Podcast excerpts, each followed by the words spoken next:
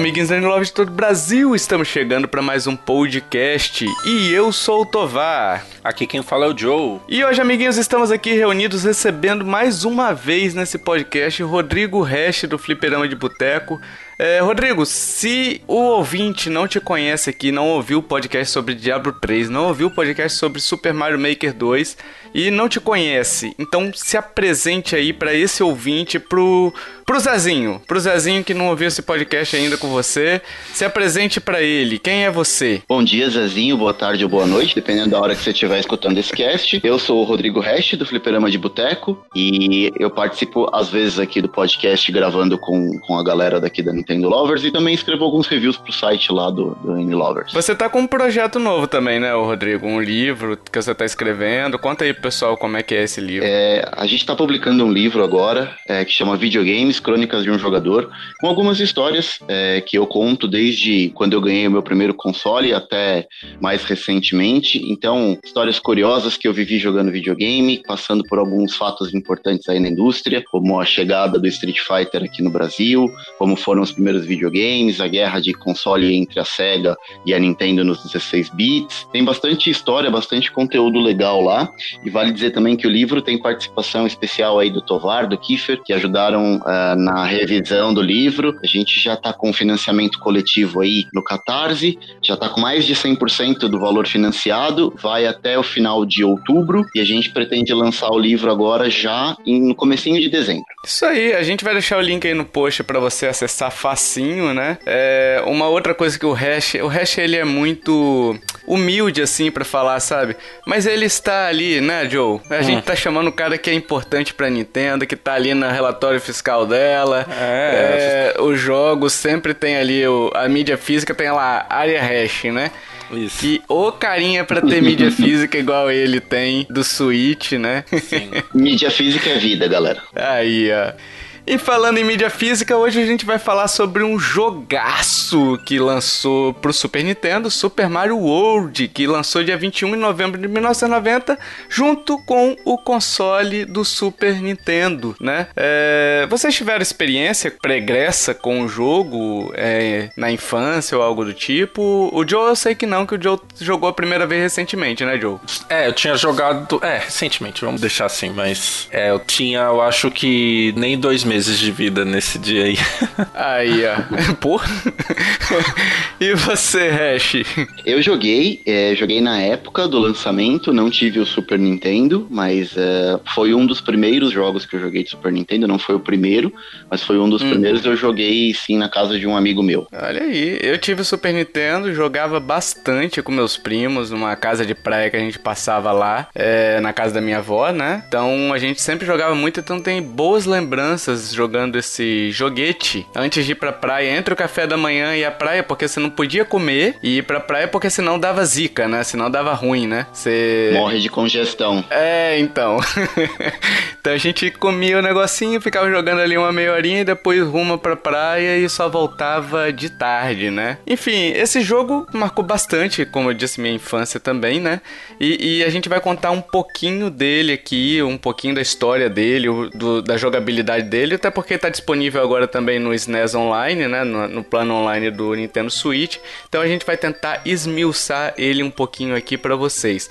Para começar a gente vai falar da história, né, que é uma história complexa, uma história é, que trata sobre assuntos é, sensíveis, digamos assim, né? Cara, engloba, engloba uh, conflitos diplomáticos, né? Exatamente, raptos de nobreza, né? Então, raptos de, de, de, pessoas da nobreza é uma coisa bem complexa, assim, pros dias atuais, até, eu diria. Enfim, no manual, a gente vai ler a história do manual, já que o jogo, obviamente, não, não, não é sobre história, né? Mas eu achei engraçado, porque eu achei o manualzinho, vou botar o link no post aí pra vocês acessarem também, se você quiser ir acompanhando, né? É, é bem legal. E, e na história tá assim: depois de salvar o dia em Mario 3, Mario e Luigi resolvem tirar umas férias. Decidem que o melhor lugar para isso é a Terra dos Dinossauros. Um bom lugar, né, ótima, pra ir, né? Ótima escolha. Olha. Que pode dar errado, não é mesmo? Trivago é. tá tipo, ó, site do Trivago lá, ó. Trivago. Ai, meu Deus. Mas enquanto eles estão lá relaxando na praia, a princesa Peach, por que não, né? Obviamente desaparece e eles ficam horas e horas procurando quando eles acham um ovo que de repente choca e surge o Yoshi, que conta que ele e seus amigos Yoshis é, foram raptados também, foram aprisionados dentro de ovos e espalhados pelo mundo, do, pela terra dos dinossauros, né? É, e aí é muito engraçado, bicho. Essa parte do, do manual é muito engraçado, porque o Luigi. É... Faz... Ô, Joe, Joe, Joe, faz o hum. Luigi aí. Ah, tá. Lê o que, que o Luigi falou. tá, vamos andar assim. Tá, vamos lá, concentra. Tartarugas monstruosas! exclamou Luigi. Bowser e seu bando retornaram, concordou Mario. Assim eles partem uma aventura. Bicho, que que é isso, né, velho? Ah, mas pra que mais, né, cara? Tá bom demais, não Exato. precisa mais que isso. Não, e o pior é que, tipo assim, eu fico imaginando uma chamada da sessão da tarde seria assim: numa eletrizante aventura jurássica, esse trio aprontará poucas e boas em busca de uma princesinha bastante atrapalhada. E para isso eles enfrentarão situações que até Deus duvida. Barulho, confusões e muita atrapalhada você poderá assistir hoje na sua sessão da tarde. Muito bom. Não é isso, velho. É tipo assim, é basicamente isso, né? Essa história é pra boi dormir. Mas vinha no manual, isso era muito legal, né? Porque quando você pegava o, no Super Nintendo o, o cartucho e você pegava, abria, tirava a fita, tinha um manualzinho ali cheio de ilustração que contava história. Porque naquela época a gente tinha um, um problema de armazenamento, né? De, de informações do cartucho, era pouco espaço, né? E, e, você acabava tendo que adotar essas medidas para você evitar colocar muito conteúdo dentro do, do jogo. Então você imprimia um, uma cartilha ali, que era um manual, e, e, com todas as informações, incluindo a história, né? Sim. Ninguém sabia sequer dessa história, provavelmente, né? Porque ninguém jogava o Mario, ninguém joga Mario até hoje pela história, né? Uhum. Enfim. E, e, sabe para que, que servia também o, o manual, Tovar? Hum. Pra conter crises de ansiedade da molecada. Sim. Porque quando eu era mais novo, que eu ia comprar os jogos no, no centro da cidade, tinha o caminho de volta para casa de ônibus, normalmente, que eu ia com, com uhum. minha mãe, enfim. E você não podia ir jogando no caminho de volta, você abria ali, você ia lendo o, o, manual, né? Vendo as imagens todas, né? Exato, eu já tinha uma ideia de como era o jogo quando chegasse em casa. As ações que o jogo, as ações que você podia fazer no jogo, né? Você já sabia mais ou menos só nesse caminho para casa. Pois é. E, e assim, engraçado até que a história fala que segue os eventos de Super Mario 3, né? Só que diferente do Mario 3, ele é um jogo mais de exploração. O jogo do Mario 3 ele é um jogo mais direto ao ponto e esse é um jogo mais de exploração. O próprio manual já fala isso também, né? E aí também, com esse joguinho, com esse joguete, surgiu a grande era, uma das guerras, maiores guerras do console, eu acho que a maior, né? É, que foi a guerra Super Nintendo Mega Drive e Mario vs Sonic, né? Uhum. Que gerou propagandas maravilhosas, assim, que a gente tem acesso hoje pelo YouTube ainda, né? Aquela do Genesis Dust, é, você tem aquela que o, o menino vai comprar o, o Mario no, na loja e tem o vendedor falando, não, leva o Sonic, ele é muito mais mais legal, ele é muito mais rápido, ele é muito mais ágil, né? Então gerou essa guerrinha aí que foi bem legal também ter vivido nessa época, né? É diferente dos mimimis de hoje, né? A guerra entre a SEGA e a Nintendo era mais ou menos uma paixão como o time de futebol. A molecada normalmente escolhia de acordo com o console que ela ganhava do pai. Então, assim, a gente não tinha muito poder de decisão na época. Queria um videogame, normalmente o pai escolhia ou o Mega Drive ou o Super Nintendo. A criança colocava aquilo dentro de casa e aquele era a paixão dela. Então, ela ia defender com unhas e dentes. Como se fosse um time de futebol, entendeu? Então, tinha mesmo briga de torcida entre Sega e Super Nintendo. Aí você chega, você chega em casa depois na tarde na casa do seu amigo e sua mãe, o que, que você tava fazendo na casa do seu amigo? Não, mãe, eu tava fumando maconha. Eu falei, ah, bom, pensei que você tava jogando Mega Drive. Mas eu acho que é muito, muito é o que o, o, o Hash falou. É uma, é uma paixão mesmo como um time de futebol. Eu acho que na, na época as propagandas, elas tinham, elas englobavam a narrativa do jogo. Elas ampliavam essa narrativa para propagandas, para esses manuais. Então ficava uhum. sempre aquela coisa de, de joga ali. É, a minha época, eu lembro, não sei se eu já falei isso aqui, mas era muito a questão que o Mega Drive parecia mais sério, parecia mais de adulto, uhum. assim. Porque parecia que tinha uns jogos mais assim proibidos de jogar, entendeu? E o Super Nintendo era um jogo mais fofinho e tal, não sei o que. Então parecia que quando eu tava jogando Mega Drive eu tava fazendo alguma coisa transgressora, adulta, né? adulta nossa. Então tinha toda essa narrativa por fora, sabe? Da imaginação da criança, muito legal isso. É, isso daí tinha mesmo. Eu também tinha essa sensação de que o. Até porque os Mario. Os Marios, ó, os jogos do Mega Drive, eles eram sempre um pouco mais escuros, né? Uhum. E, e os do Super Nintendo eram sempre com cores sempre mais vivas, né? Então tinha, dava essa sensação de que se você tá num lugar escuro, é, não é pra criança estar tá ali, né? Sim, sim. Esse jogo levou três anos para ser desenvolvido e a direção ficou a cargo de de Takashi Tezuka, com a produção e supervisão do Miyamoto, né? Então, Miyamoto sempre participando de alguma forma dos Marios que, que existiram. E o Miyamoto sempre quis um companheiro é, em forma de dinossauro pro Mario, né? Mas a, a limitação que a gente tinha até os, o Nintendinho não era possível fazer isso. Então, quando surgiu o Super Nintendo, ele falou: tá aí um console que vai permitir que eu realize meu sonho.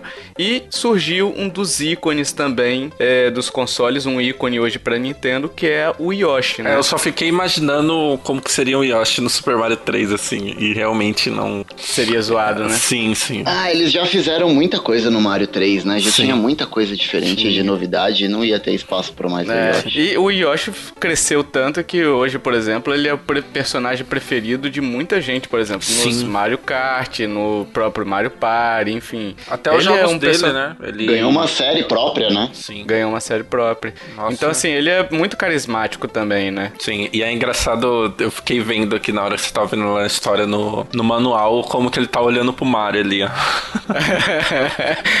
tá meio ressabiado ali, né? É, ele tá meio, hum, Mario. Hum. Você não ficaria na posição que ele tá ali?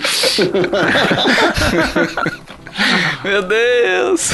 Mas eu acho, eu acho que até essa questão do Yoshi é, é ver um pouco a diferença, o salto que foi do Super Mario 3 pro, pro Super Mario World, assim, né? O Mario Sim. 3 é um baita de um jogo, mas é um salto, assim, que você fala que realmente considerável. É, o salto gráfico que teve, uhum. o salto de possibilidades. É, nem tudo foi para melhor. Eu acho ainda o Mario 3 um, um jogo mais completo, melhor do que o, o Mario World, uhum. mas teve evoluções importantes que seguiram para toda a franquia, mas a gente vai abordar algumas coisas aqui com o decorrer do cast, né?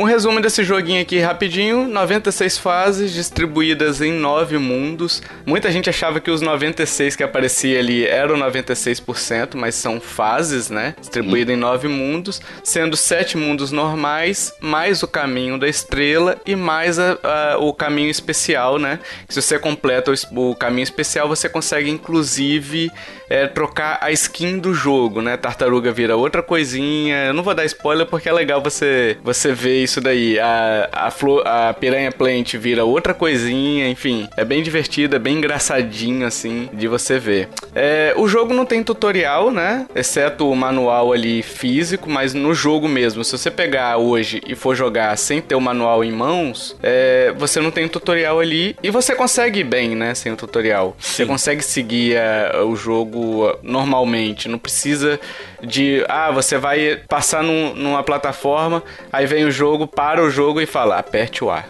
Sim. Aí você aperta o ar. Ele tem umas mensagens às vezes, mas é, explicando. Opcional, né? Op, é, opcional e meio que explicando sobre o mundo ali no começo e, e tipo, não é algo, ah, faça isso, agora repita. Não, é só uma mensagem, você lê e passa e, e igual você falou, opcional. Se não quiser ver, você vai embora. Sim. Ele adota um esquema também, por ele ser de exploração, ele adota também esquemas de de saídas alternativas, né, para você explorar novas fases. Tem os caminhos alternativos, que aí você tem o, as fases com a bolinha amarela e as fases com a bolinha vermelha. Todas as fases com a bolinha vermelha é, abrem caminhos alternativos, né, seja por, um, por você usar uma chave, uma fechadura, é, ou por você a, a, ativar um é tipo um poste, não é um poste, né? É aquele negócio que fica para cima e para baixo ali, o final da fase, né? Uhum, é, uhum. Às vezes tem fase que tem um final alternativo, então você ativando ele, é, você vai para uma outra fase, para uma outra, um outro caminho. O caminho da estrela, eles são as fases mais complicadinhas, como eu disse. Então, é, ele é para aquele pessoal que já zerou o jogo e quer um desafio ainda maior, né?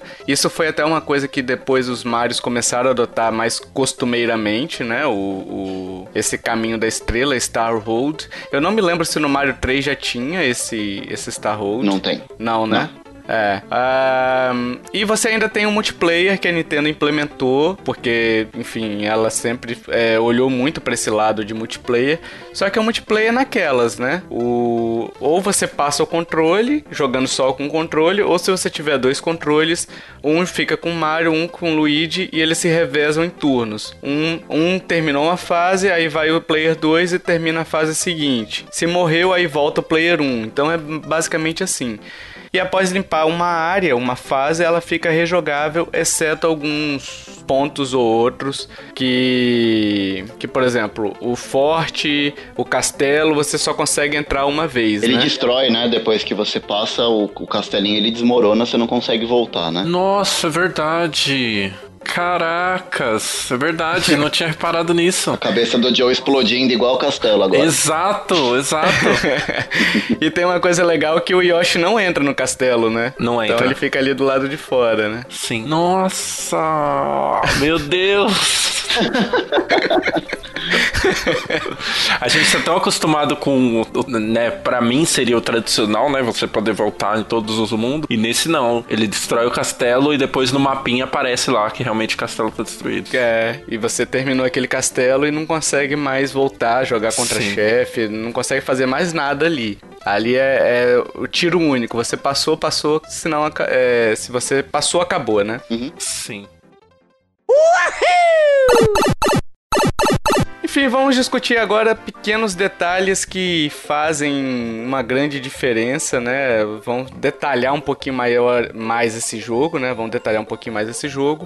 E para começar, a gente vai falar um pouquinho sobre os botões é, que vieram com um controle maior, porque o, o Nintendinho eram dois botões, é, quatro botões, Start, Select, A e B, né? Uhum. O, o, Nintendo, o Super Nintendo ele trouxe quatro botões de ação, dois botões de ombro ali, né? Shoulder buttons, e mais o Start e o Select. Então, quer dizer, em vez de só duas ações, ou quatro, se você considerar o Start e o Select, você poderia ter é, oito ações, né? Sim. Então eles aproveitaram isso de uma forma bem legal. E para começar, o start ele pausa, obviamente. Os botões X e Y ele corre, segura item, segura o Yoshi bebê. Tem às vezes você pega um Yoshi bebezinho ali que ele vai comendo os inimigos e depois ele cresce, né? É, ele dá a linguada do Yoshi e ele usa flor de fogo. Ele dá aquela girada com a capa, né? Também. Então ele é um botão multifuncional. Ele seria um botão de ação mesmo, né? Sim. Você tem o botão B que é o de pulo comum. Você tem o botão A que é o pulo girando e ele mata o inimigo numa porrada só, o botão B. Se você, por exemplo, é... tá com uma tartaruga, se você aperta o botão B e você pula em cima da cabeça dela, ela sai do casco, você pode pegar o casco e tacar nela. Sim. Só que o botão A, se você aperta o botão A, ele pula girando, você mata a tartaruga numa só. Então ela não te dá nem o casco mais, entendeu? Então. Hum. Também não sabia disso, Joe? Não, sabia, mas é ah, tá. interessante essa diferença, né? Sim. É porque é um esquema de jogabilidade. Às vezes você, você tá num lugar apertado. E você, por exemplo, pular e de repente dá, correr o risco de disparar aquele casquinho para ficar batendo de um lado pro outro pode te matar. Então, às vezes, uhum. você aperta o botão girando justamente para uma questão estratégica, né? Sim. Você poder é, utilizar isso para você não morrer ou para não perder um determinado item que você quer, quer manter, né? Sim. O, e o R e o L, isso daqui é uma coisa que pouca gente testou. O R e o L, ele, centra, ele ajusta a câmera do jogo. Então, por exemplo, o Mario geralmente ele tá centralizado na tela, né? Se você aperta o R, ele vai ficar centralizado à esquerda. Então você vai ter toda uma tela à direita para você. Se você aperta o L duas vezes, ele fica alinhado à, à direita ali, né? Então você tem toda uma tela à esquerda para você. Você vê para trás ou para frente. Mas ele, ele fica ou ele você só regula e depois na hora que você começa a andar e movimentar o Mario, ele reseta a câmera? Cara, eu usei bem pouco esse, esse, esse botão, mas assim, o pouco que eu usei, a câmera não voltou, ela continuou seguindo da forma como você de definiu. Ele é diferente, por exemplo, daquela quando você jogava o Sonic, você apertava para baixo e ele ia para baixo a tela, a câmera, uhum. para você ver um pouquinho mais embaixo. Quando você levantava, ela voltava normal. É diferente pelo que eu vi. Mas eu não sei se depois de determinado tempo você tem uma contagem de tempo para ela voltar ao normal, né? Bom, essa eu, eu não sabia. Eu sabia que movimentava a câmera, mas eu, eu achei que era só para você ver e funcionava igual mais ou menos o Sonic. É, eu testei até hoje de manhã, antes de gravar o cast, e andei um bom bocado assim pela fase e ela não voltou. Então eu acho que ela não volta é, rápido, não. Uhum. Pode ser que ela tenha uma contagem de tempo, sei lá, ela vai ficar 30 segundos com assim, depois ela volta ao normal, né? Mas eu não consegui sentir isso daí. Eu não sei se, se tem esse tempo, eu estaria chutando aqui. Interessante. Além disso, você tem vários e vários inimigos, né, nesse jogo. Algum para destacar aí que vocês gostem bastante ou não gostem, você de, vocês detestam? Nossa, eu detesto o, o carinha lá, jogador de futebol americano. Puta, é chato pra caramba, Mano, bicho. Tamo junto. E eu não consigo lidar com ele, não consigo. Toda vez que ele aparece é um desespero, sai daqui, sai correndo. Eu até gravei uns vídeos bem interessantes novo, mas não, não, ele é muito chato, muito, ele é muito, eu acho que ele é muito imprevisível, pelo menos Sim. eu jogando, você não sabe se ele vai pular, se ele vai começar a correr, ou se ele vai jogar bola em você. É, eu perco o Yoshi sempre com ele, cara. Sim, e eu é, teve um, até um, esses dias que eu tava jogando, aí passou a tela, e aí eu achando que ele não ia voltar, de repente ele sai correndo e vem e me atropela e pega. Nossa, Nossa tem ódio. aquele que ele fica. Porque ele tem várias ações. Tem de tacar uhum. a bola, como o Joe falou. Tem um que ele taca uma bolinha de beisebol, não é isso? Sim, sim, tem esse também. Tem um que ele fica pulando e fica. sabe? e tem um que ele fica correndo atrás de você, velho, pela fase. Quando você sim. bate nele, geralmente ele fica correndo atrás de você pela fase. Bicho, você tem que dar três porradas nele, velho. É um saco esse bicho. Sim. é, também é o que eu menos gosto. O que eu mais gosto é o dragãozinho de lava, que acho que apareceu no Mario World pela primeira vez.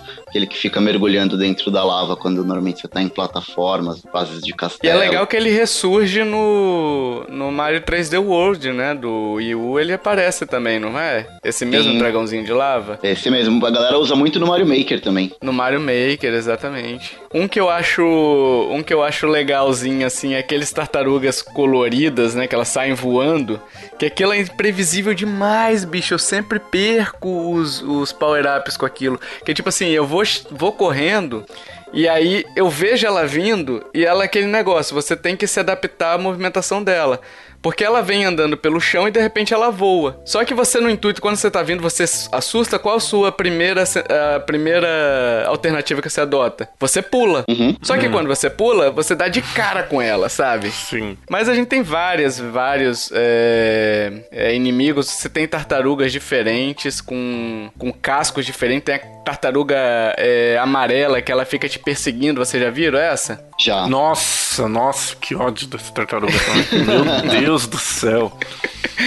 Tem a tartaruga azul que eu não entendi o que, é que ela faz. Ela dá só. Eu acho que a azul é mais pro Yoshi, né? Pra poder voar. Pro Yoshi, né? É só o power-up, né? Porque ela serve é. também como power-up. Cada, cada cor de tartaruga serve como power-up. A verdinha é comum, ele só solta o casco. A, a vermelhinha ele solta fogo. A azul ele solta o. Ele ganha asas, né? Isso. E a amarela, eu acho que ela dá, ele dá um porradão no chão, não é? Eu não lembro da amarela no com o Yoshi, mas eu acho que sim. Eu acho que ele dá um porradão, dá uma tremidinha no chão. Eu acho, eu posso estar confundindo também. Mas ela normalmente, essa amarelinha, ela fica perseguindo. A vermelha, ela anda. Aí é padrão que a gente já conhece hoje, né? Ela anda dentro de uma plataforma, ela fica limitada às bordas da plataforma, né? Ela não cai e a verde ela cai daquela plataforma. Se ela for andando reto, ela vai cair daquela plataforma, ela vai seguindo sempre na mesma direção, né? É isso mesmo. Nossa, um putz, um outro, um outro inimigo aqui, topeira, bicho. A topeira ela fica te perseguindo de uma forma maldita, cara, porque às vezes vocês pegaram uma fase que vem umas 4, 5 e o Yoshi não consegue comer todas ao mesmo tempo, sabe? Porque vem muito, ele demora um tempinho para poder comer. E a topeira tem dois tamanhos, né? Tem a menorzinha e tem algumas fases que ela vem grandona, né? Vem grandona, exato. Essa daí também é chata. É porque você não Todas consegue passar, chatas. né? Ela fecha o caminho e você não tem espaço para pular por cima. Enfim, é mais complicado passar por ela. Sim. Aí você tem também o, o os fantasmas da casa fantasma, que, que aí é aquele esqueminha tão tímidos ou não. Uns que passam correndo, né? Uns que não, não são tímidos. Tem uma fase da casa fantasma, não sei se vocês se ela é secreta essa fase ou se ela é da linha normal, né? Que é você vai indo e tem vários fantasmas em cima, assim. Eles ficam, Eles ficam descendo, ficam piscando. Jesus, que agonia, cara. Às vezes eu queria pegar um, uma flor de fogo que tava. que eu tinha liberado, uma flor de fogo, sei lá. E ia pular para poder pegar e de repente vinha um bicho e me matava, sabe? Essa mecânica da casa de, de fantasmas, ela é muito legal porque ela também diferencia de todas as outras fases, né? Eu não gosto muito da, da, da casa fantasma, eu vou admitir. Quando, quando chega na casa fantasma, já bate um, um certo desespero. E, e, eu lembro muito bem que quando criança eu também não gostava, primeiro porque a música era muito sinistra, né? E te dava um certo medo você entrar numa casa fantasma, assim. O que me incomoda na casa fantasma são os puzzles. Eu, eu não gosto muito do, do, é. do efeito de puzzle da casa, da, da casa fantasmas. E, e, vale dizer também que acho que é o primeiro jogo do Mario, além de ter a Casa Fantasma, que você tem variações do Boo, né? Como você disse, tem aqueles que não são tímidos, tem alguns que ficam girando numa, numa roda. Ele tem algumas variações diferentes do mesmo inimigo, né? É, o King Boo, né? Que eu descobri. Rapaz, eu não sei quem foi que postou no Twitter uma, uma imagem, um vídeo. Que se você tiver. Por exemplo, o King Boo tá vindo, tá vindo pra cima de você. Aí tem tipo uma escadinha. Se você escorregar de bunda nessa escadinha e atingir o, o King Boo lá, ele morre, o Big Boo, né? Não só o Big Eu Boo. Eu não sabia que dá para fazer. Dá para fazer com o Big Boo e também com aquela esfera verde, aquela bola de plasma. Você consegue matar ela deslizando na escadinha. Ah, é? É, também dá. Caraca, não sabia. Aí, ó, explodindo cabeças também minha. É, se eu testei a última vez que eu joguei, eu consegui matar uma, uma ectoplasma dessa verdinha. É, é, mas ela aparece pouco também, né, no jogo. Eu acho ela que é uma é fase só. Comum. É uma fase só, né? É, eu acho que sim. É, a frase, é essa fase que eu tô preso aí, que eu não sei o que fazer. só vendo vocês conversando e anotando as dicas aqui pra eu tentar depois. tem outro, tem outro... A fase da água, cara. A fase da água é um capítulo à parte porque você tem, além dos peixinhos normais, você tem ainda aquele peixinho que fica dormindo, que ele vem igual o, o, o capeta pra cima de você, perseguindo. Vocês lembram meio, dele? Ele é meio barrigudinho, né? Ele é meio barrigudinho. E aí ele, ele é pequenininho, cara. E aí ele fica te perseguindo por toda a fase. E às vezes, para tentar se esconder, você entra num caminho sem saída, sabe? Ah, perdi demais. Capinha, perdi vida nesses malditos hinos aí. Você chegou nessa parte, Joe? Não, não, não me lembro dessa parte, não.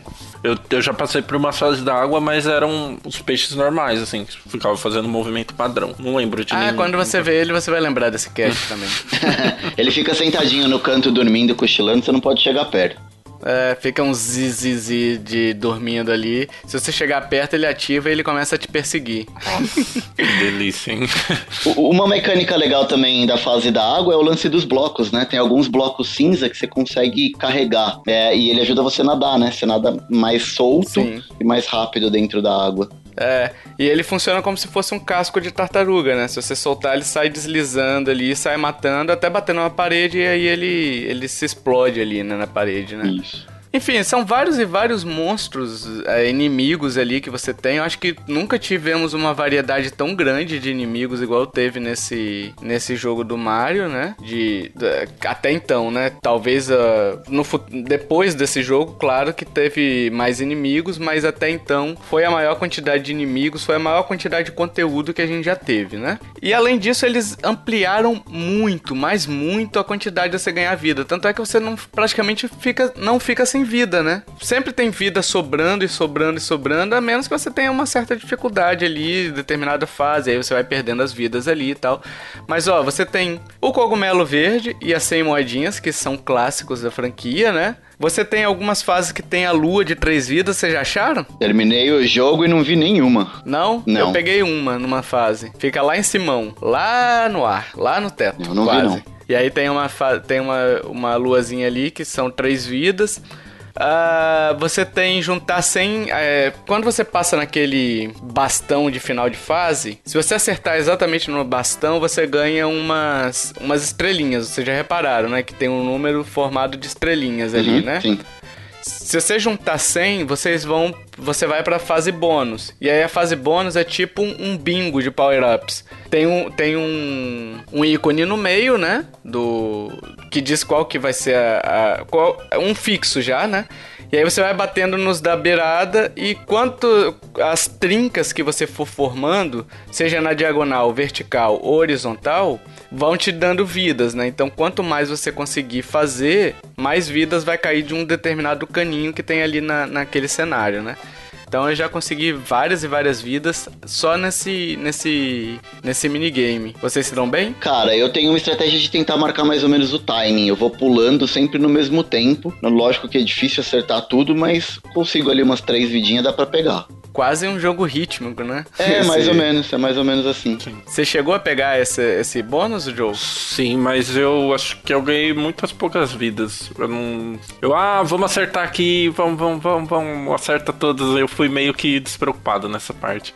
Mas essa questão de, de vida eu acho que é muito o que você falou. É, raramente você fica sem vida. Muito. É muito tranquilo você ganhar vida assim no, no jogo, né? E além dessa fase bônus, você tem uma fase bônus que ela fica dentro da fase mesmo, né? Que são aquelas fileiras de, de três interrogações, de três blocos de interrogações, Tem que acertar a sequência, né? que tem que acertar a sequência. E, bicho, eu, graças ao SNES Online agora, eu matei uma dúvida que eu sempre tive. É, é aleatório. É, eu achei que era aleatório, né? É. E aí eu fui voltando, mas não, é marcado e tal. Se você acertar, acertou, beleza, você ganhou a vida. Senão você ganhou uma moedinha ou nada, né? Enfim, duas Uhum. moedinhas. Mas você só ganha vida se você acertar a sequência das três ali. E não tem uma sequência lógica, óbvio, né? Na, na pura sorte. E tem a fase do. aquela fase das plataformas, né? Que é logo no começo. Que é meio bônus e, e que você tem que acertar. É essa que você tá falando, não é? Do. Que é uma, são umas plataformas. Você tem que ir acertando qual, qual é o bloco certo dos três. Isso, isso. Sim, ela, ela Ah. aparece várias vezes, ela não aparece uma vez só. Ela Nossa, tem várias é. vezes no jogo. Agora, passar raiva é quando você já acertou as duas primeiras, falta só você se consagrar acertando a terceira e você passa direto, pula pra plataforma de cima. Nossa, sim. Sim. E além de, de- desses bônus ali que a gente tem, você tem outras formas de ganhar vida, que é as cinco moedinhas de Yoshi, que é aquelas moedas mais é, em forma de elipse, maior zona, assim, com a cara do Yoshi. Você tem comendo as frutinhas que tem pelo cenário ali, aí você monta no Yoshi também, vai comendo as frutinhas e ganha vida. E uma das coisas que eu acho genial é que o jogo te mostra logo no- numa das primeiras fases é que se você conseguir com uma única ação matar X inimigos, não sei se são 10, enfim, você vai ganhando vidas multiplicadas pelos inimigos que você vai matando depois do décimo, entendeu? Então, logo na primeira fase você tem uma tartaruguinha vermelha, você pega o casquinho dela e tem um monte de tartaruga vermelha em cima da plataforma. Vocês já viram isso, né? Uhum, uhum. E aí você taca a- o casquinho vermelho, ela vai matando todas as sequências, de repente, uma vida. E aí você fala, ah, então eu posso fazer isso, né? Então é uma forma até do jogo te mostrar o que, que é possível, né? O que, que é possível de fazer pra ganhar vidas também. Pode fazer com o casco ou pode fazer pulando na cabeça dos inimigos também. Se você faz um combo de salto sem bater no chão, pulando em vários inimigos, você Sim. também consegue vidas.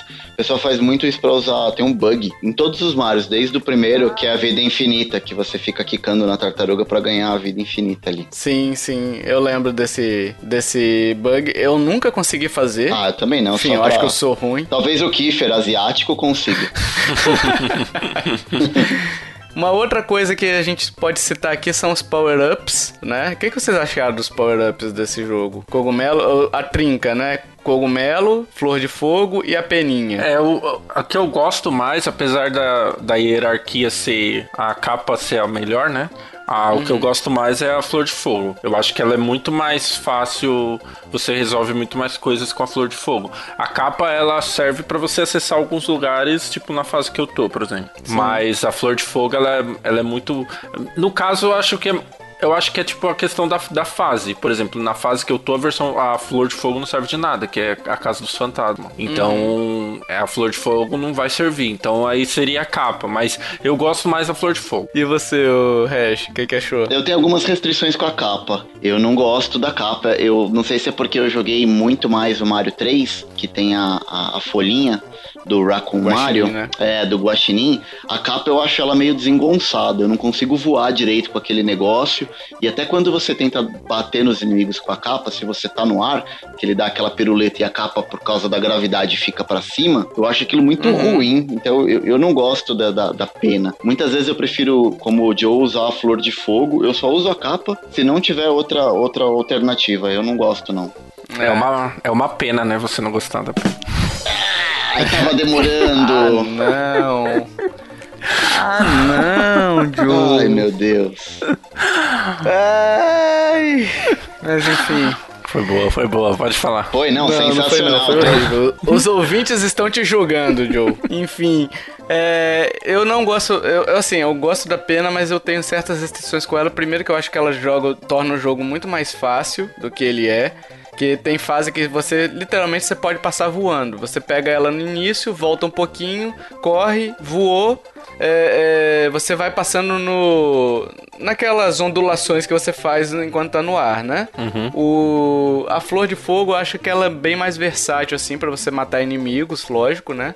Mas a capinha também ela te dá aquele aquele giro dela que você, se você for apertando ela é, direto o Y, tipo como se tivesse apertando direto, assim, tipo, uma vez, um milhão de vezes por segundo. Você vai apertando, uhum. ele vai girando sempre. Sim. Aquilo ali te dá, tipo, uma certa invencibilidade que eu também acho que torna o jogo muito fácil. Eu acho que a Flor de Fogo, ela é mais estratégica do que a capinha. A capinha é mais apelação, sabe? Ele literalmente vira o Super Mario, sabe? Passa voando pela fase, enfim. Eu tenho uma restrição só com ela quanto a isso, mas eu achei que foi legal a inclusão dela, mas também daria se fosse o Guaxinim, porque tem determinados lugares, determinados lugares escondidos lá em cima. Mas se você tivesse o guaxinim também você conseguiria acessar, entendeu?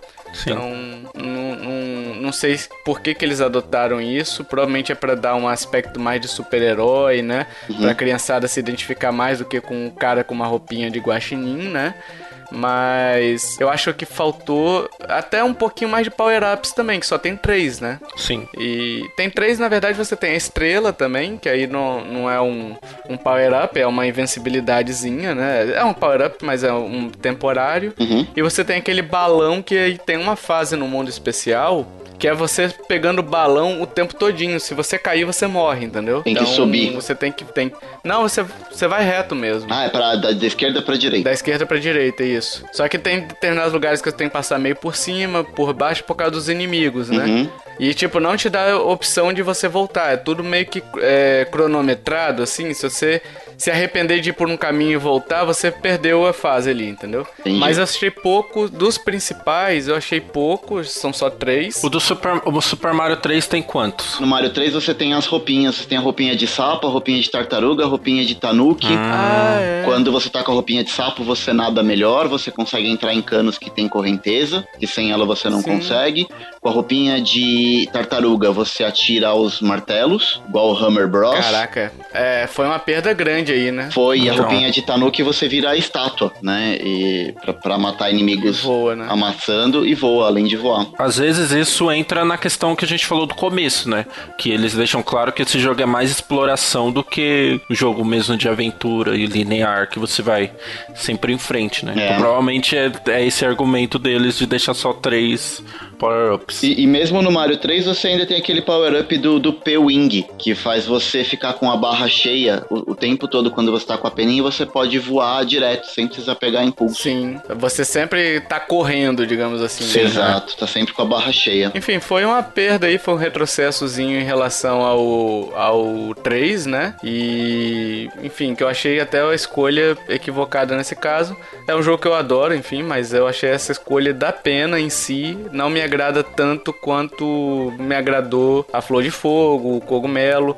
Ah, eu não lembro se a se no Super Mario 3 também era assim. Eu teria que eu tenho que rejogar o Mario 3, porque muita coisa a gente vai se per, vai perdendo, né, da, da cabeça assim. Mas ah, esse jogo do Super Mario World, na minha cabeça até eu rejogar esse jogo de novo, tava assim, cogumelo, pena, perdia pena, volta para cogumelo. Mas não, ele ele desce, ele vai pro pra Mario pequeno. Então, o, os power-ups eles são tratados como sendo power-ups independentes. Então, pegou o cogumelo, você tá só com o cogumelo. Você pegou a flor de fogo, você tá só com a flor de fogo. Uhum. Mas para você de repente liberar a flor de fogo num, num bloco interrogação, você tem que estar tá já com o cogumelo. Então tem essa certa dependência que, que é interessante, mas é uma dificuldade hoje para quem vai jogar, para quem tá jogando, que já tá acostumado com os padrões de hoje, né? Com os padrões de hoje em dia de Mario, que tem essa hierarquia, como Joe falou, né? Cogumelo, uhum. flor de fogo, cogumelo, é, pena, no caso, né? Uhum. E além disso, você tem aquele sistema de reserva de power-ups, que você pegou um, um, um item, ele vai armazenar para você, né?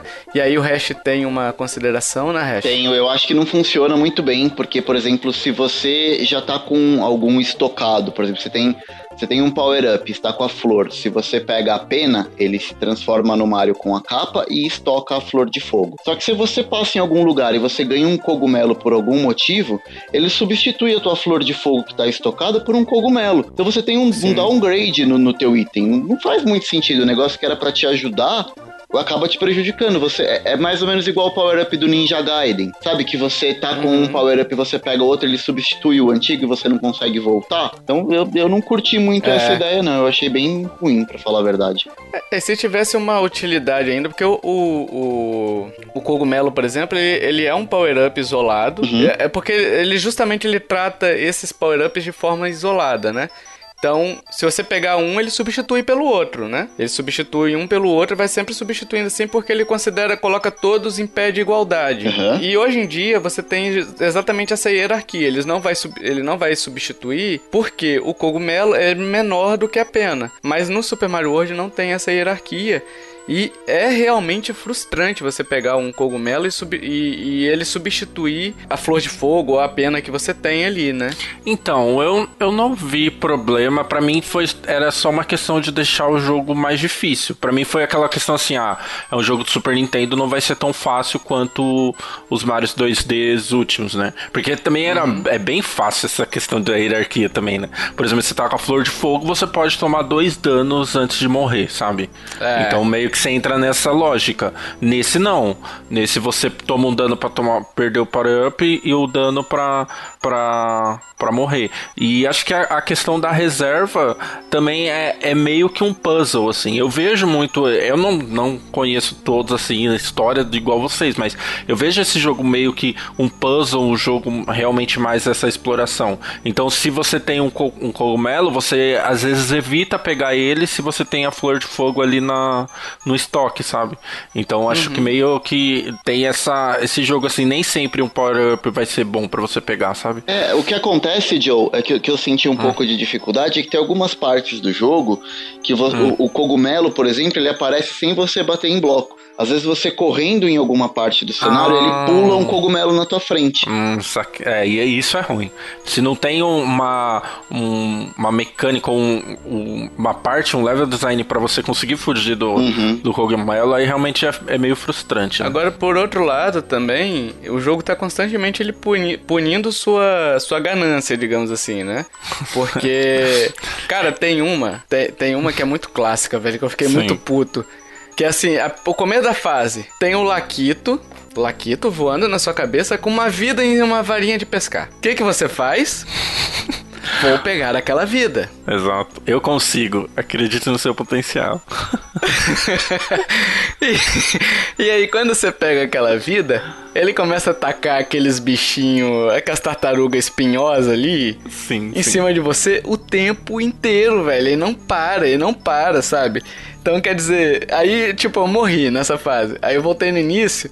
Aí eu ficava tentando evitar os bichos que tá na minha frente e de pegar a vida, sabe? Sim. Aliás, o Laquita é engraçado que se você mata ele, você consegue pegar a nuvenzinha dele também e sair voando, né? Acho que já tinha isso nos outros também. Eu acho. Não, ele fica por um É. tempo a nuvem, mas eu acho que É. esse foi o primeiro que você consegue voar, se eu não me engano, hein? Não sei se no Mario 3 dava pra fazer ou não. Enfim, aí você tem também os blocos exclamação, que aí você já libera desde o começo ali, você pode liberar, já tem um, um no caminho que você pode fazer naturalmente, né? Não é, não é, não é preciso descobrir novos caminhos, é, que é o amarelo, que aí quando você bate num bloco exclamação amarelo, ele sempre surge um cogumelo.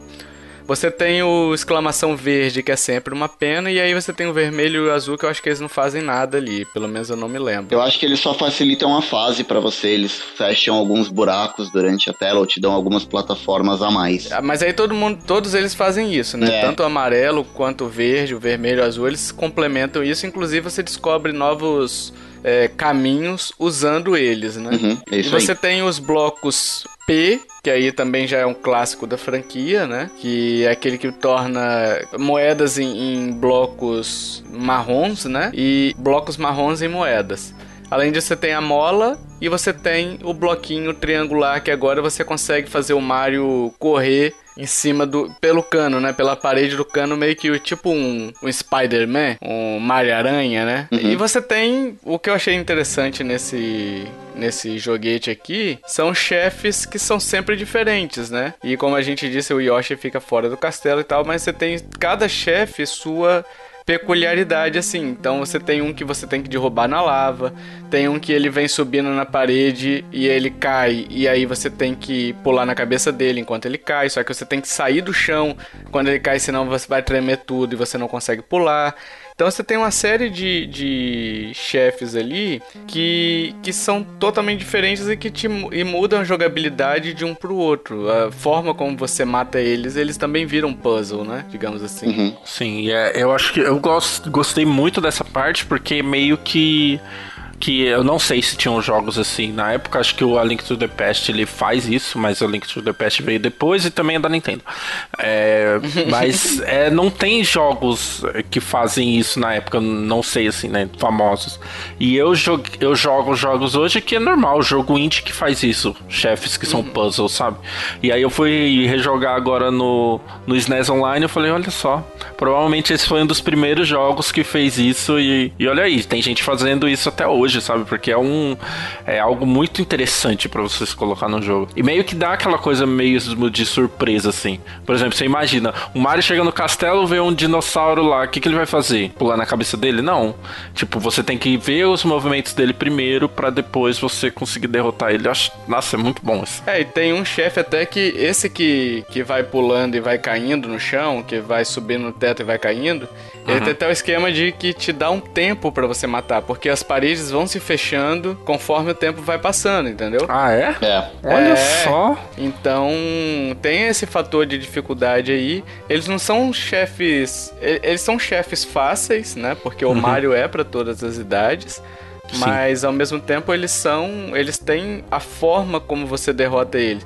Por exemplo, eu. A primeira vez que eu joguei o chefe da primeira fase, que é você derrubar na lava, eu lembro que eu e meus primos a gente ficava assim, o que que tem que fazer, né? Porque a gente pulava na cabeça dele, aí ele vinha e soltava fogo. A gente pulava de novo. A gente tá acostumado a pular três vezes, né? Sim. E pulamos três vezes e ele não morreu. Pulava cinco, não morreu. Aí a gente descobriu que a gente jogava ele na lava, entendeu? Sim, sim, isso é muito legal. E aí a gente teve que descobrir isso e aí vem aquele negócio. Quando você descobre é muito legal isso. E você tem um outro chefe também, Joe e Hash, que o Hash não gostou, que é o chefe do Forte, que é um Triceratops que fica numa roda gigante. Cara, não é que eu não gostei. Ah, eu, não é que eu não gostei, gente. Vamos lá. Eu, eu achei ele meio descolocado Você ali. não gostou.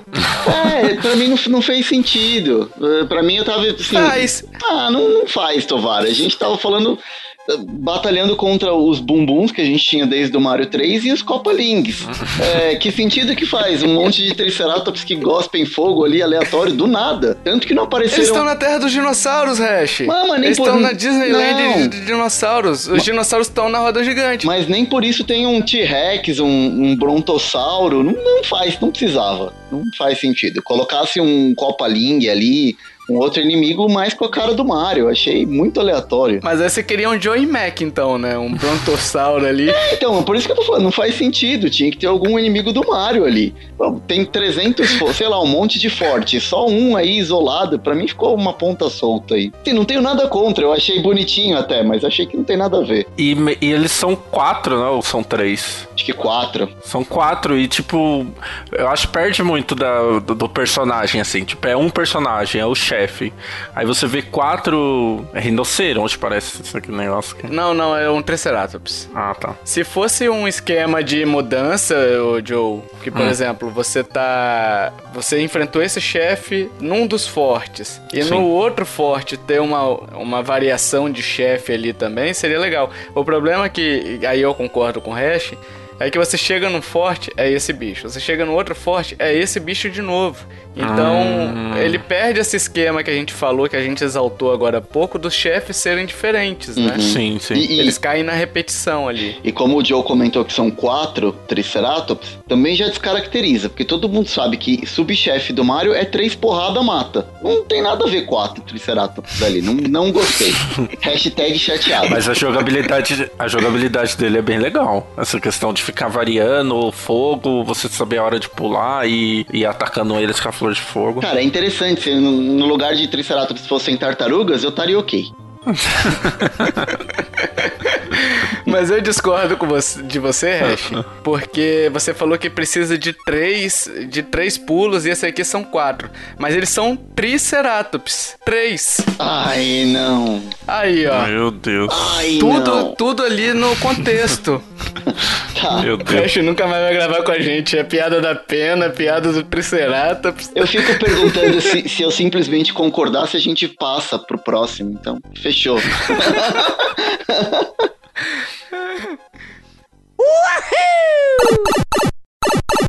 Vamos falar do SNES no Switch um pouquinho aqui, pro- que tá disponível agora pra você jogar no Switchão, né? Já era Ai. disponível esse jogo pra jogar nos virtual consoles da vida, mas agora a gente tá falando de geração atual, então chegou recentemente o SNES no Switch Online, que foi uma alegria pra nossos corações.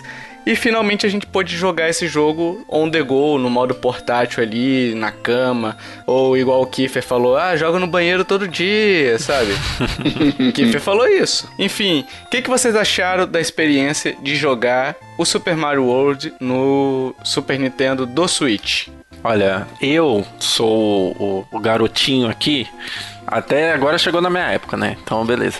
É, eu acho que, pra mim, a, a grande dificuldade pra mim antes era, assim, além do jogo ser difícil realmente, e, e normal, não que eu queria que o jogo fosse fácil, mas é o costume, se acostuma com os Marios mais fáceis, né? Principalmente os 2D. E aí eu, eu fiquei mais assim, tinha muito que eu jogava em emulador, ou eu cheguei a jogar no Super Nintendo, que era a questão da jogabilidade, né? De, de, de você, às vezes, não ser tão preciso, de dar aquela escorregadinha no, no, Sim. no quando você tá correndo, ou quando você vai pular, não ser aquela coisa finíssima.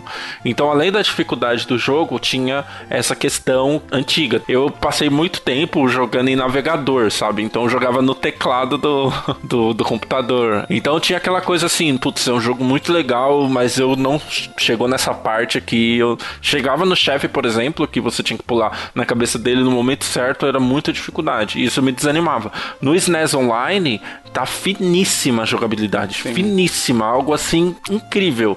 Tá muito preciso e isso foi o que eu mais gostei. Isso foi o que mais assim, porque é realmente um jogo difícil, mas é, é a questão do costume, né? Então eu consigo desfrutar muito melhor do jogo é, praticamente jogando com as mecânicas de hoje, né? É quase Sim. como se as mecânicas tivessem sido refeitas. E eu acho que, nossa, para mim foi o ideal. Eu não sei, às vezes alguém tem a nostalgia de jogar como era antes, mas para mim assim foi o ideal, sabe? É porque o emulador geralmente ele tem aquela questão do delay dele receber o comando, dele processar Sim. e passar pro jogo. Então, às vezes essa escorregadinha ou algo do tipo é, não é nem um problema do jogo, mas é um problema do, do controle, às vezes, né? Sim, sim. Uhum. Com relação ao Super Mario World, ele tem essa escorregadinha, mas você nota que não é tão grave quanto são nos emuladores em si. Que hum. a Nintendo meio que trabalhou nessa, nessa nesse polimento do comando, da, da resposta do comando, como se fosse o Super Nintendo com fio ali mesmo,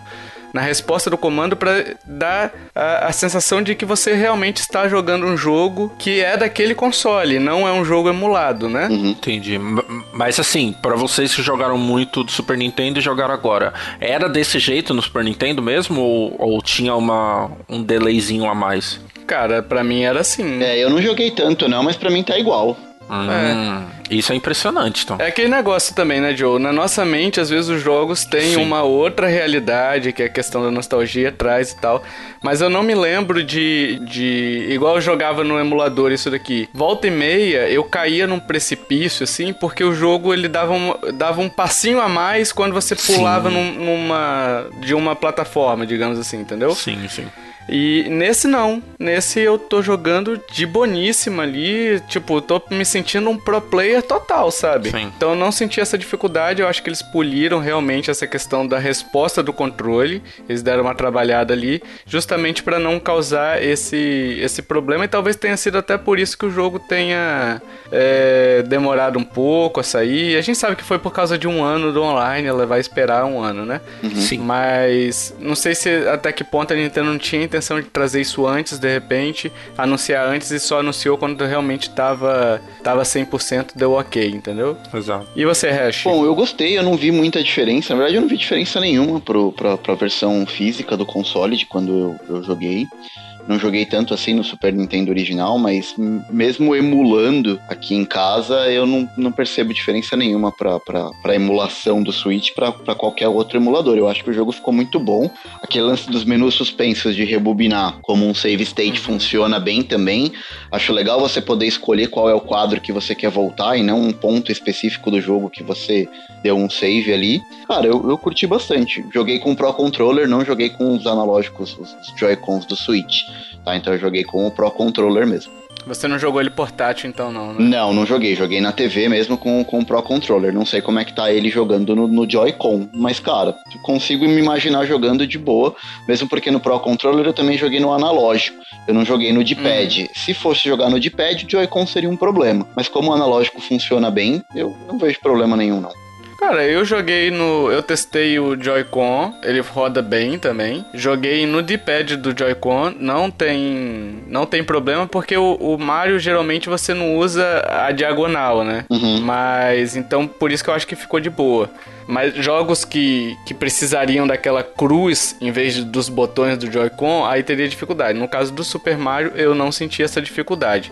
Uma coisa que eu ressalto aqui é que tem quedas de frame rates que é, que dá uma gargalada tão grande assim, você vê até a música ficando lenta, sabe?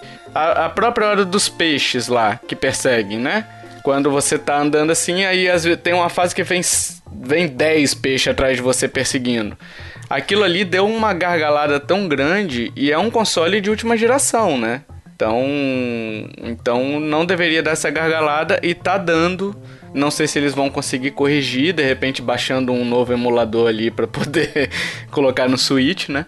É, mas eu senti muito essas quedas de, de frame rate de forma bem perceptível. Não sei se vocês chegaram a ter essa experiência. É, então, Tovar, eu não sei, porque assim, na minha concepção, o emulador ele vai funcionar exatamente como o hardware original. Se a ROM uhum. ela é pesada para aquele hardware naquela época e você tinha esse, esse lance daquela aquele slowdown que acontecia no, nos jogos no console original, o emulador ele vai reproduzir esse slowdown. Onde acontece muito isso são nos jogos do Mega Man. para Nintendinho. Você tinha uhum. muito esse lance de slowdown por causa da quantidade de elemento na tela. Quando surgiu a versão do o, o Collection, que teve pro Switch, pro Play 4, pro Xbox, você também tem o slowdown nos mesmos pontos que você tinha no console do Nintendinho. Porque eu acho que o, o emulador que tá ali por trás tá funcionando como o hardware original mesmo. Então, se o hardware original não aguentava e dava o slowdown, ele reproduz também no emulador. Então, mesmo no, na coleção do Mega Man tem um emulador no teu PC, eu acho que ele vai dar o slowdown também. Eu acho que isso é uma particularidade do, do emulador. Não sei se a Nintendo tem interesse em corrigir isso, enfim, não sei se é alguma coisa que eles estão olhando. É, eu teria que ter o, o console na mão para poder ver se esse problema acontecia também no console é, ou não, né? Pra ver se, por exemplo, você pegar uma estrela com inimigos em volta, se ele dava aquela gargaladazinha ali. Do Mega Man, eu, com certeza, porque eu sei exatamente os pontos que, que davam slowdown no NES e eu vi a mesma coisa acontecendo na, no, nos collections. Então eu acho ah, que o ah, Mario tá. é, é, bem parecido. É, de qualquer forma, isso pode ser um. Assim, não é nada que te atrapalhe a, a jogar de forma alguma. Você só vai perceber esse slowdown, inclusive na música, vai dar um, uma quedinha ali, mas não é nada que vai te atrapalhar, não, entendeu? Na jogabilidade é, não vai te atrapalhar, até porque o Mario é bem cadenciado, né? Uhum. E vocês recomendam pessoas jogar no, no SNES, então? No Switch? Demais. Não só recomendo, acho que é obrigatório você jogar. Eu também gostei bastante. Até pra conhecer a história, né? É. Sim. Era algo que me incomodava, eu não ter terminado Super Mario World ainda, me incomodava e eu sabia que algum momento eu ia ter que voltar para jogar. Te incomodou foi os mundos secretos, né, o Hash? Cara, incomodou. Não foi algo que eu gostei, não. É, uhum. Assim, o que me incomodou, mas aí não é o lance do Switch ou fora do Switch. É um, uma reclamação que eu tenho com o jogo mesmo. O Mario, para mim, Uhum. A, a, parte de exploração e de puzzle do Mario eu não curto. Eu quero sentar, entrei numa fase, passei ela, acabou, vou pra próxima e pronto. No Mario World, quando eu cheguei no mundo 4, que eu fiz todas as fases do mundo 4 e eu não tinha mais nenhuma saída, nenhuma fase para prosseguir, aquilo me incomodou. Eu tive que ficar procurando qual fase eu tinha que voltar para achar uma segunda saída para continuar no jogo. Sim. Isso me incomodou, é bem diferente do, de todos os outros Marios até então. Então eu não curto muito muito isso. Mas aí é um gosto é, particular meu. É, eu gostei, eu até falei com você em off, eu gostei dessa, dessa pegadinha do malandro que eles fizeram. Uhum. Mas eu concordo contigo que talvez o erro deles tenha sido forçado. Se eles fizessem um caminho natural, eu que gosto de explorar as fases, eu iria explorar da mesma forma, porque tem um caminho vermelho para ser explorado. Uhum. É, e você também que não gosta dessa exploração também curtiria, porque você conseguiria seguir reto e vida que segue. Não quero explorar, só quero jogar e pular na cabeça de tartaruga. É, então ele agradaria os dois públicos. Quando ele faz essa questão de você ter que explorar e ter que abrir um caminho que você não quer uhum. ficar explorando, sentando, procurando e tudo mais, ele, ele abre espaço também para jogadores como você, Hash, de, de não gostarem, de torcer o nariz, enfim, de, de realmente não curtirem tanto o jogo quanto curtiria se ele não tivesse aquela, aquela obrigação, não é isso? Isso, o que me incomodou foi a obrigatoriedade. É, se a gente Sim. pega um New Super Mario hoje em dia, tem um monte de caminho, um monte de coisa para você procurar, moeda escondida e tudo mais. Só que se você não é obrigado, se você quer simplesmente passar a fase e chegar no final do jogo, cara, você vai e consegue. No Mario World tem um momento que se você não achar pelo menos duas saídas em uma determinada fase, você não tem mais para uhum. onde ir no mapa, você fica perdido. E naquela época ainda a gente tem que se botar naquela época que você não tinha internet para poder procurar e difícil dificilmente você ia achar uma revista com detonado na banca disponível ali, uhum, né? Uhum. Então, isso complica ainda mais. Mas eu também recomendo, cara, jogar esse joguinho aí, até para conhecer a história, conhecer como é que foi a evolução desse, desses jogos aí que a gente tanto gosta, né? E, e foi o último. O último não, porque teve o Yoshi Island, mas não é da série Mario em si, foi criada uma nova série, né? Mas o último antes daquele mito dos Mario 64, né? Que foi um, um divisor de águas aí e, e que levou tanto tempo para poder ser feito, né? Mas então você vê que, que existem coisas no Super Mario World que são usadas até hoje e tem coisas que também foram abandonadas, como a peninha, enfim, o próprio jogador de futebol americano, você vê eles em algumas participações especiais, assim, sabe? No Mario, no Mario 3D World tem ele, eu acho, salvo engano. Eu acho que no Super Mario Odyssey também tem uma fase com ele, não tem? Que, que tem um jogador de futebol americano, salvo engano. É um dos dois, ou é o Mario 3D World ou é o Mario Odyssey, agora tá me fugindo da cabeça aqui. Mas foi, foi um inimigo também abandonado, enfim, então teve vários testes ali, até para uma questão de da Nintendo testar o hardware que ela tava lançando, é, e foi o primeiro jogo do console. Entendeu? Então, tipo assim, geralmente os jogos bons do console, eles saem no final da geração. A, a Nintendo já estreou com, assim como fez com Zelda, o Bafinho, né? Uhum. É, já lançou um, um ícone já com o lançamento do console, que foi muito legal. Uhum. Vamos ao jogo misterioso, pessoal? Bora! Primeiramente, a gente está gravando esse cast bem antecipado, tá? Porque a gente vai estar na BGS e então eu vou estar preparando alguma coisa assim. Então a gente optou por gravar bem antes, é, até para ter tempo de editar, da gente revisar antes da viagem para BGS, ok?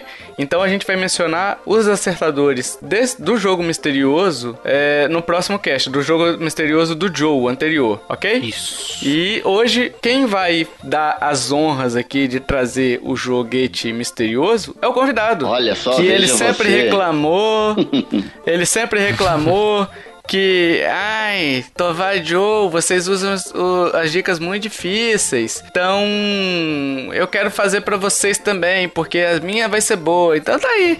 Tá desafio lançado, desafio aceito e ele vai trazer para vocês quais são as suas dicas, Hashzito. Vamos lá, agora é a hora da minha vingança. Bom, a vingança nunca é plena, mata a alma e envenena. Já dizia o seu Madruga. Isso é uma pena. Meu Deus do céu.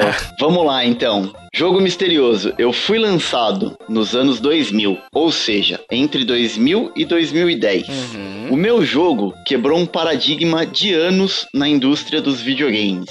Dica número 3. O meu jogo ajudou a revolucionar o gênero e os jogos da atual geração ainda utilizam minhas mecânicas de jogabilidade. E por último, aliás, por último não, eu sou bonzinho, tem cinco dicas. A dica número 4 é: o protagonista já é um senhor com mais de 60 anos. E a quinta dica: o estúdio que me desenvolveu não gosta de tartarugas. Para começar, são sempre cinco dicas, não é porque você é bonzinho, não, tá? tá bom, né, Joe? Ele vem aqui, é que eu sou bonzinho, eu sou bondoso. Tá, mas tá fácil, ah. as dicas estão tão bem fáceis. Tá, tá bem fácil. Tá tão fácil, Hash, que eu, a gente não vai dar resposta agora, tá? Vamos deixar os ouvintes darem as respostas. E no cast que vem, teremos você de novo no fazendo o hash do futuro. Olha aí, ó. dando a resposta com as nossas respostas também aqui é, que a gente vai, vai dar aqui para vocês acompanharem também o que, que a gente chutou e o que, que não chutou, ok? E agora, pessoal, a gente quer saber a sua opinião é, o que, que você achou desse joguinho? Você já jogou esse joguinho, Super Mario World? Não jogou? Ficou interessado em jogar? Já jogou no Super Nintendo? Já jogou no SNES Online? Jogou no Mini Super NES? Onde é que você jogou? Onde é que você zerou? Completou o jogo? Fez o 100% dele? Enfim, diga aí nos comentários todas as suas opiniões sobre esse joguinho que a gente vai ficar muito feliz em lê-las e discutir com você se for o caso. Se a gente errou alguma coisa aqui também, falou alguma besteirinha é, pode dizer nos comentários também que a gente corrige, não tem problema algum, ok? E eu queria agradecer ao Hash que esteve aqui com a gente, gravando esse podcast sobre Super Mario World. Valeu, Hash, pela, pela disponibilidade. Fica aí, se quiser dar o recado final pro pessoal. Fique à vontade. Poxa, eu que agradeço mais uma vez um convite. É, eu sou um arroz de festa, não recuso nada, cara. Chamou, eu tô participando. Um prazer gravar com vocês. Se vocês quiserem, eu, eu, gostaria muito que vocês visitassem lá a página do Fliperama de Boteco, que é www.fliperamadeboteco.com. Lá tem os nossos casts, os nossos artigos, tem informação sobre o livro, sobre o financiamento coletivo uhum. que tá rolando. Então vai ser um prazer ter vocês lá no Fliperama também. Isso aí. E a gente tá pedindo review na iTunes e agregador de podcast que permitirem avaliação. Então vai lá no nosso, no nosso podcastzinho, dê as estrelinhas, dê os joinhas, enfim, depende do, do agregador, né? E todas as nossas formas de contato. Se você quiser entrar em contato com a gente, você tem e-mail, redes sociais, todas as nossas formas de contato estão ali nos links do post. Então é só acessar a página nossa, nintendolovers.com.br, e na postagem desse episódio tem todos os links direitinho ali para você para você falar com a gente. E se você curtiu este podcast, meus amiguinhos, minhas amiguinhas, compartilhe, ajuda a divulgar, chame papai, chame mamãe, chame vovô, chame vovó, chame tio, chame titia, chame o Yoshi Chame o Triceratops que tá numa roda gigante feliz e você vai derrubar dele, eles. Chame a galinha que tem várias penas. Angel, gostou, hein? Dessa referência. Hum. Não, não, Tovar. Hum. Tovar, Tovar tenta, tenta tirar o meu brilho da melhor piada do cast, mas você não vai conseguir, Tovar, não adianta. Essa piada foi horrível, Vocês estão competindo pra ver quem faz a melhor piada, é isso? a minha foi a melhor, claro. A briga tá boa. lá pra baixo, né? O nível lá embaixo, mas tá boa. É tipo o jogo de várzea, assim, né? Os dois empatados em último, né? Sim. Enfim, meus amiguinhos, dito isso, até o próximo podcast. Valeu, tchau, tchau. Falou. Tchau.